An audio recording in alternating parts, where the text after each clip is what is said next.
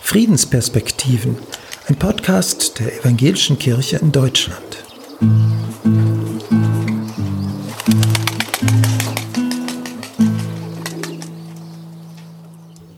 In dieser Folge im Gespräch mit Renke Brahms, dem Friedensbeauftragten der Evangelischen Kirche in Deutschland.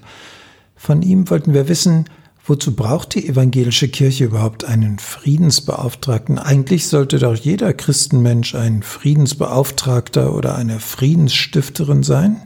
Das finde ich auch. Jeder Christ ist ein Friedensstifter oder eine Friedensstifterin, jedenfalls vom Auftrag her und eigentlich natürlich auch jede Pastorin und jeder Pastor äh, ein Friedenspfarrer äh, oder Pfarrerin ist. Äh, die Friedensbeauftragung der EKD äh, hat die Aufgabe, die Friedensarbeit in der EKD zu bündeln und zu stärken, also Menschen zusammenzubringen, die sich für Frieden engagieren. Menschen, Gruppen, Institutionen, um das Friedensthema stark zu machen. Das ist die Aufgabe. Wie kann denn die Kirche heute überhaupt Frieden stiften? Ja, einerseits glaube ich, indem sie selber erstmal überlegt, wie können wir untereinander friedvoll umgehen, denn ähm, wir haben ja auch Veränderungsprozesse und bestimmte Prozesse innerhalb der Kirche. Wie gehen wir damit eigentlich um? Äh, Frieden, machen wir das friedlich oder streiten wir uns? Also die Frage von äh, Frieden innerhalb unserer eigenen Kirche und Gemeinden. Das Zweite ist, dass wir natürlich äh, friedensethisch unterwegs sind. Also immer die Frage stellen, welche ethischen Fragestellungen ergeben sich daraus? Wie können wir umgehen mit zum Beispiel neuen Entwicklungen in der Waffentechnologie, autonome Waffen oder vollautomatisierte Waffen? Was haben wir als Christen und als Kirchen dazu äh, zu sagen? Wie schätzen wir das ethisch ein? Und ja, es gibt viele kirchliche Organisationen, die ganz praktische Friedensarbeit machen, die über internationale Fachkräfte, Friedensfachkräfte in Afrika, in Südamerika arbeiten und dort versuchen, mit Friedensjournalismus, mit Mediation, mit ziviler Konfliktbearbeitung ihren Beitrag zu leisten. Also das ist eine Gruppe, die auch stark gewachsen ist von Friedensstifterinnen und Friedensstiftern, die sehr konkrete Arbeit machen. Ist diese Art von Friedensarbeit auch eine Folge davon, dass die Kirchen im Ersten und im Zweiten Weltkrieg Weltkrieg dem Kriegstaumel verfallen sind? Ja, unbedingt. Ich meine, wenn man sich mal anguckt, was an Kriegspredigten noch vor und dem Ersten Weltkrieg gepredigt worden sind, wie sich auch Kirche noch im Zweiten Weltkrieg verhalten hat, dann ist der Wandel heute äh, zu einem Leitbild des gerechten Friedens, wie wir in der EKD sagen, schon enorm. Man muss sich ja mal vorstellen, als die Weltgemeinschaft, die Ökumenische Rat, zum Beispiel die Kirchen weltweit, die deutsche Kirche wieder aufgenommen haben, ähm, das war schon ein Wunder an Versöhnung und an Entgegenkommen. Und da, seitdem hat sich viel getan. Und ich glaube, deswegen ist auch die Friedensfrage in der evangelischen Kirche in Deutschland immer eine große Frage gewesen, immer eine wichtige Frage gewesen, um aus dieser Geschichte auch zu lernen und sich anders zu verhalten heute. Das klingt wie eine sehr gelungene Lerngeschichte.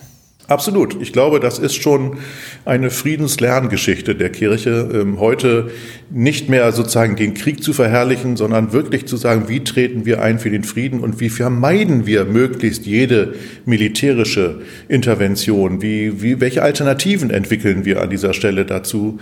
Ähm, den, das Augenmerk darauf zu legen, ist, glaube ich, ein, eine große Lerngeschichte.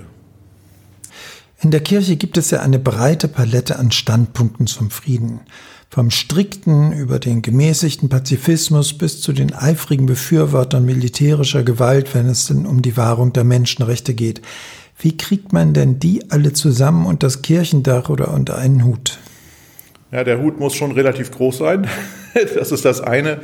Ähm, und ich glaube, das bildet zum Beispiel auch ja, meine Beauftragung ja ab. Wir haben eine Konferenz der Friedensarbeit, wo pazifistische Gruppen und Institutionen genauso vertreten sind wie die Seelsorge in der Bundeswehr. Natürlich, die ja kein, keine Militärorganisation in dem Sinne ist, sondern Seelsorge betreiben soll an den Soldatinnen und Soldaten, aber sich natürlich immer wieder mit diesen friedensethischen Fragen auseinandersetzen muss. Und insofern haben wir eine breite Palette ähm, und das Wichtigste ist, miteinander im Gespräch zu bleiben im friedlichen Gespräch, im konstruktiven, friedlichen Gespräch miteinander auch auszuhalten, dass es so unterschiedliche Meinungen gibt. Und was erhoffen Sie sich als Friedensbeauftragter von der Herbstsynode der Evangelischen Kirche in Deutschland, in der es um die Kirche auf dem Weg zu Gerechtigkeit und Frieden geht?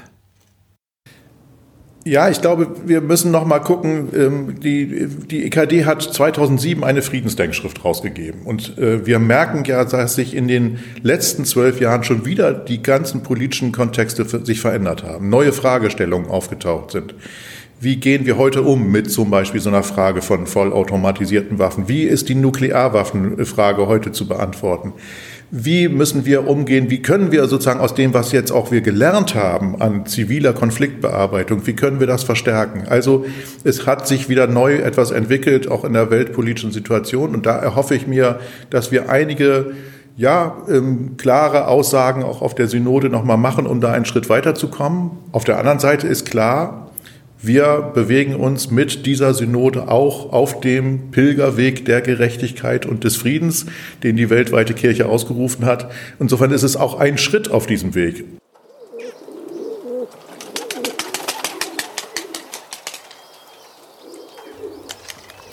Sie hörten Friedensperspektiven, einen Podcast der Evangelischen Kirche in Deutschland. In dieser Folge ein Gespräch mit Renke Brahms, dem Friedensbeauftragten der EKD. Den Text des Gesprächs und weitere Infos finden Sie online unter ekd.de/frieden. slash